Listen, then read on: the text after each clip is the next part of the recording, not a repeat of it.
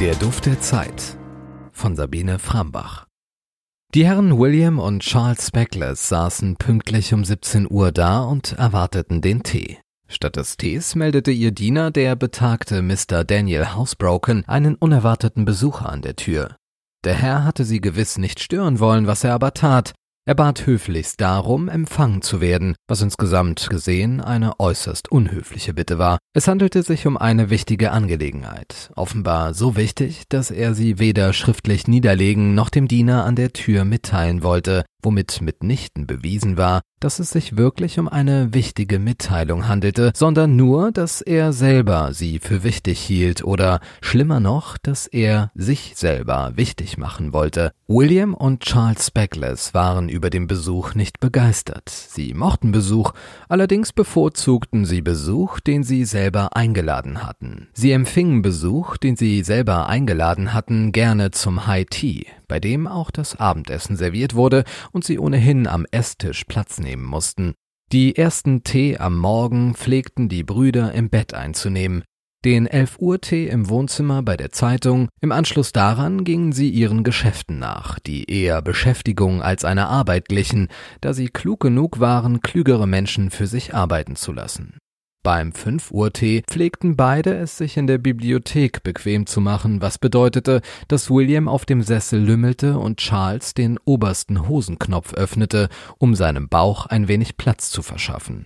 Während sie ihren Tee schlürften, die Sandwiches aßen und Sounds mit Marmeladentürmen verspeisten, sprachen sie über wirklich wichtige Dinge, die meist unmittelbar mit Frauen zu tun hatten.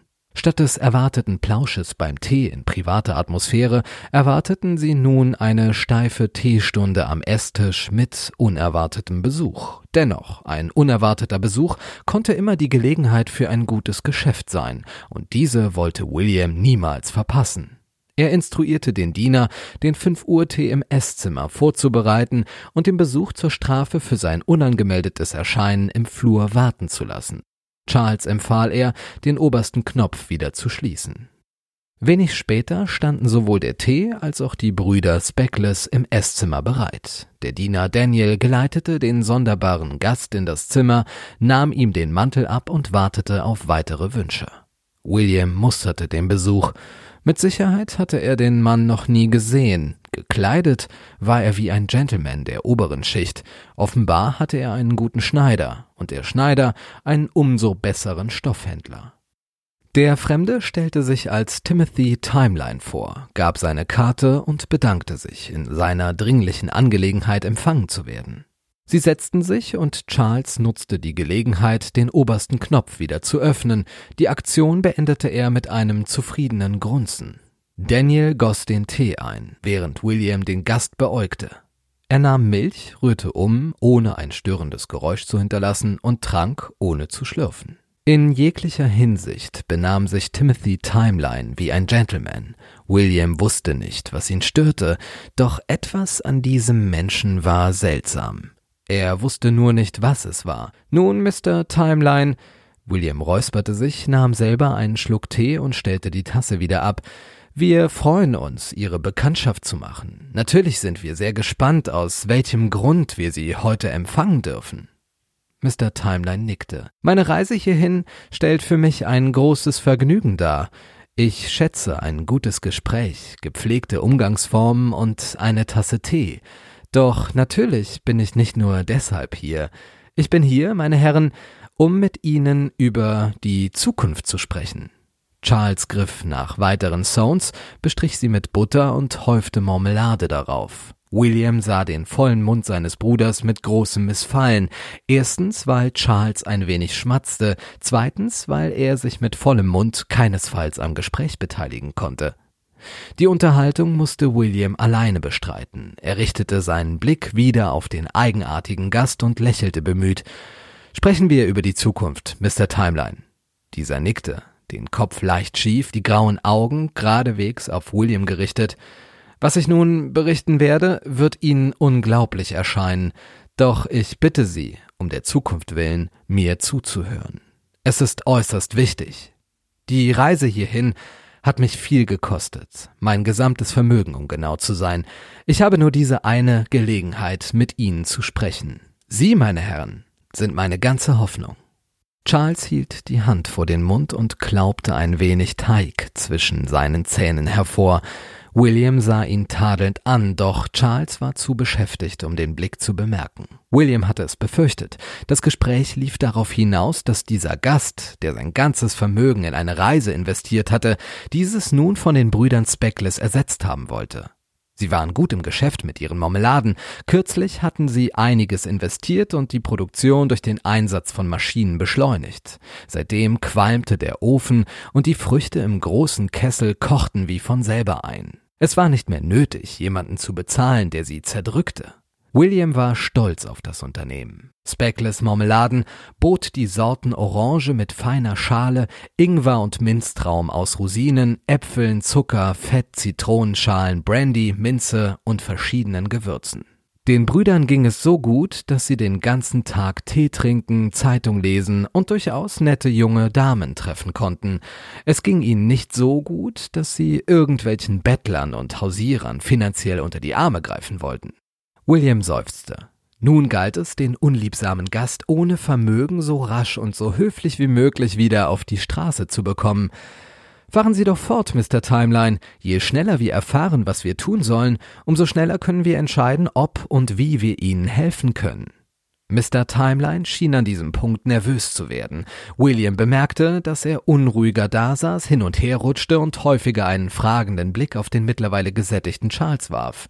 Doch wer von Charles eine aktive Beteiligung erwartete, wurde enttäuscht. Nach jeder Mahlzeit pflegte Charles die Augen leicht zu schließen, über seinen Bauch zu streichen und an Virginia Westwood zu denken. Angesichts des dösenden Charles schaute Mr. Timeline wieder auf William. Bitte glauben Sie nicht, dass ich Geld von Ihnen möchte. Das möchte ich nicht. Jedenfalls nicht sofort. An diesem Punkt runzelte William die Stirn. Der Gast kam ihm seit dem Erscheinen seltsam vor. Nun sprach er auch noch in Rätseln. Lassen Sie mich von der Zukunft sprechen, Mr. Speckless. Ich schätze, wie gesagt, einen guten Tee und ein kultiviertes Gespräch. Beides ist in Zukunft Mangelware. Nun fragen Sie sich bestimmt, woher ich das weiß. Mr. Timeline unterbrach sich selber für eine dramatische Pause, ein Kunstgriff der Kommunikation, um die Spannung zu intensivieren, oder wie William glaubte, das Gespräch unnötig in die Länge zu ziehen. Ich weiß es, weil ich aus der Zukunft komme, Mr. Speckless. Oder anders formuliert, die Zukunft, meine Herren, hat für mich bereits begonnen. Wieder eine dramatische Pause. William nutzte diese, Charles kräftig unter dem Tisch anzustoßen. Es mag für Sie beide unglaublich klingen, aber ich, meine Herren, komme aus der Zukunft. Mit einer Zeitmaschine reiste ich hierher nach London zu Ihnen. Glücklicherweise verzichtete Mr. Timeline an dieser Stelle auf die nächste dramatische Pause und fuhr fort. Und natürlich tat ich dies nicht nur, um mit Ihnen eine Tasse Tee zu trinken. Ich tat es, um Sie auf die Zukunft einzustimmen. Sie sind vermögend, Sie sind klug, Sie sind Geschäftsmänner. William kannte diese Taktik. Er nannte sie in Abgrenzung von der hintergründigen die offene Schleimerei. Eine Strategie, die seine Cousine Anne Eckerwood nutzte, um einen potenziellen Ehemann in ihre fetten Arme zu locken. Bisher konnte er seiner Cousine sehr gut widerstehen und auch Mr. Timeline nutzte die Schmeichelei wenig. Etwas an ihm hatte William von Anfang an gestört. Etwas fehlte ihm. Nur was, das fiel ihm nicht ein. Ich verrate Ihnen, was in der Zukunft geschehen wird. Sie erhalten hierdurch die einzigartige Gelegenheit, frühzeitig Ihr Geld in ein Projekt zu investieren, das in kurzer Zeit die Welt verändern wird. Die Elektrizität. Die was? Timeline lächelte nun wie ein Sieger, der am Ziel auf die anderen Läufer wartet. Die Elektrizität. Die Entdeckung der Elektrizität ermöglicht weitere Erfindungen, allesamt betrieben mit Strom. Eben in diesen Tagen sitzt ein einsamer Erfinder in ihrer Nähe, weiß kaum, wie er sich ernähren soll und baut zugleich die größte Erfindung nach der Dampfmaschine. Eine Birne, versehen mit einem Glühfaden, die mit wenig Strom ewig leuchten kann. Es ist nicht mehr notwendig, teures Öl oder Gas zu verwenden, um Licht zu haben. Strom wird in der Zukunft überall sein. Wir werden unser Essen damit kochen, unsere Wagen damit antreiben, werden mit Drähten verbunden miteinander kommunizieren. Unsere Schreibmaschine wird nicht mehr mit Volldampf arbeiten, sondern unter Strom stehen. Auch ihre Marmeladenfabrik wird umrüsten. Es ist sehr wichtig, dass Sie jetzt die Gelegenheit ergreifen und in diese neue Technologie investieren. Strom, meine Herren, ist unsere Zukunft. William wartete. Offenbar handelte es sich erneut um eine dieser dramatischen Pausen. Er mühte sich weiterhin interessiert zu schauen, da bemerkte er es. Charles wackelte, sein Bauch waberte, seine Hände zitterten, dann prustete er los. Er lachte so laut, dass die Tassen klirrten, lachte, bis winzige Speicheltropfen durch die Lüfte tanzten. So sehr sich William um einen seriösen Gesichtsausdruck bemühte, nun war es auch um ihn geschehen. Er lachte mit, zunächst mit vorgehaltener Hand, sodann lauter, da das Lachen befreiend wirkte. Erst nach Minuten konnte er sich wieder beruhigen. Rasch prustete er in sein Taschentuch, wischte die Tränen aus den Augen und schüttelte den Kopf. Mr. Timeline, verzeihen Sie bitte unseren Ausbruch der Heiterkeit, doch was Sie uns da erzählen wollen, klingt so köstlich. Birnen, die glühen, wirklich. Sie sollten morgen im Teesalon bei Mr. Millers Empfang teilnehmen. Ich bin mir sicher, die Gesellschaft hätte an Ihren Geschichten viel Freude. Mr. Timeline sah nicht so aus, als ob er morgen im Teesalon seine Geschichte zum Besten geben wollte. Er ähnelte eher einem Verehrer, der lauthals singend unter ihrem Fenster wartete und statt der Frau den Inhalt ihres Nachttopfes erhielt. William straffte die Schultern. Es war uns eine große Freude, Sie zum Tee empfangen zu haben, Mr. Timeline. Wenn Sie nochmals in der Gegend sind, wäre es uns eine Ehre, wenn Sie wieder bei uns vorbeikämen und vorbeigingen, ohne anzuklopfen, fügte er im stillen hinzu. Zugleich stand er auf. Daniel, Mr. Timeline möchte uns verlassen. Bitte holen Sie seinen Mantel. Charles benötigte ein wenig Zeit, um aufzustehen. Zunächst schloss er schnaufend den obersten Knopf. Allerdings war er immer noch schneller als der verwirrte Mr. Timeline, der abwechselnd auf seine Tasse und auf die Brüder Speckless schaute. Langsam erhob er sich. Leider erhob er zugleich auch seine Stimme. Nicht so voreilig. Sie dachten, dass ich scherze. Das ist nicht der Fall. Sie müssen mir glauben. Die Zukunft gehört dem Strom und je eher Sie in diese Technologie investieren, desto größer wird Ihr Vermögen sein. Und meines. William starrte ihn an. Ja, Sie haben richtig gehört. Mein richtiger Name ist Speckless, Timothy Speckless, und Sie müssen mir glauben. Ihr Mantel, Sir. Timothy rannte auf William zu, packte ihn an der Schulter und klammerte sich an ihn wie ein Ertrinkender an ein Stückchen Holz. Ich gehöre zur Familie, Sir. Bitte vertrauen Sie mir. Langsam schob William seine Hand weg. Er sah diesen jammernden Menschen und spürte nichts als Verachtung. Und doch, in diesem Augenblick, erkannte er etwas sehr Wichtiges. Die ganze Zeit hatte er sich gefragt, was ihn an dem Besuch störte. Nun wusste er es. William lächelte klar. Mr. Timeline, wir sind Geschäftsmänner, mein Bruder und ich. Und niemals werden wir Geschäfte machen mit jemandem, den ich nicht riechen kann.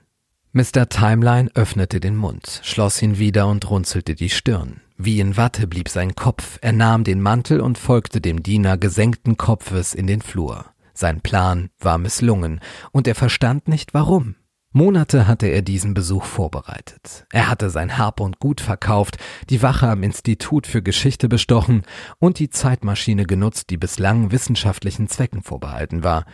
Diese Langweiler vom Institut fürchteten eben das, was Timothy erhofft hatte die Vergangenheit und im selben Moment auch die Gegenwart zu ändern. Er hatte sich darin geübt, die richtige Sprache zu sprechen und sich die Gepflogenheiten der viktorianischen Teezeit anzueignen.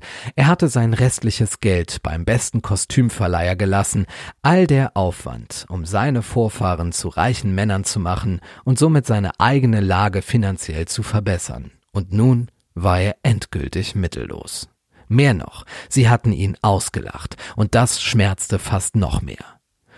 Ich verstehe es nicht, flüsterte er, während er in den Mantel schlüpfte. Was habe ich falsch gemacht? Der Diener Daniel Housebroken verzog keine Miene. Er hatte die Hände sittsam verschränkt, seine Nase ragte regungslos empor. Wenn Sie erlauben, Sir, auch mir erschienen Sie fremd, schon im ersten Augenblick. Vorsichtig schaute er sich um und fuhr sodann fort. Es ist Ihr Geruch, Sir. Mr. Timeline schob besorgt seine Nase ein wenig näher an die linke Achsel. Was ist damit? Nun, er fehlt, Sir. Sie riechen nicht. Sorgfältig sog Mr. Timeline die Luft der Umgebung durch die Nase, schnupperte und schmeckte nach. Tatsächlich war ihm aufgefallen, dass die Vergangenheit eine stinkige Kloake war. Durch fehlenden Eigengestank das Misstrauen seiner Vorfahren erzeugt zu haben, machte die Niederlage noch bitterer.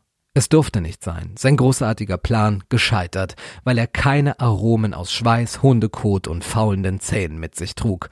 Nun war es soweit. Mr. Timeline bedauerte sich selbst und mitten hinein in das Trauern um seine vergebene Gelegenheit, endlich reich zu werden, mitten hinein in das gebannte Selbstmitleid, unterbrach dieser verknitterte Diener ihn mit einem Räuspern. Daniel Housebroken verzog keine Miene, doch die bebenden Nasenflügel verrieten eine gewisse Neugierde. Mit Verlaub, Sir, wie gelingt es nicht zu riechen? Ist ein Mittel dagegen erfunden worden? Ich meine natürlich, wird ein solches Mittel in der Zukunft erfunden werden? Timothy Timeline fand sich am Boden zerstört. Sein Plan war misslungen, sein Konto geplündert, sein Leben lag in Trümmern. Unverrichteter Dinge musste er abreisen, und seine Vorfahren hatten nichts für ihn übrig als Spott und Gelächter. Und inmitten dieser Krise seines Daseins erkundigte ein lausiger Diener sich nach den zukünftigen Geruchsblockern? Timothys Augen glitzerten und ein fieses Lächeln zierte seinen Mund. Sie möchten es wissen, ja? Wie schön. Wenigstens eine Person in diesem Haus interessiert, was die Zukunft bringt. Ich will es Ihnen gerne erzählen. Timothy legte seine Hand auf den Arm des Dieners und tuschelte in sein Ohr. Die Zukunft, mein Freund, wird schmutzig sein. Sehr schmutzig. London erstickt an seinem eigenen Dreck. Es gibt nur ein Mittel dagegen. Seife.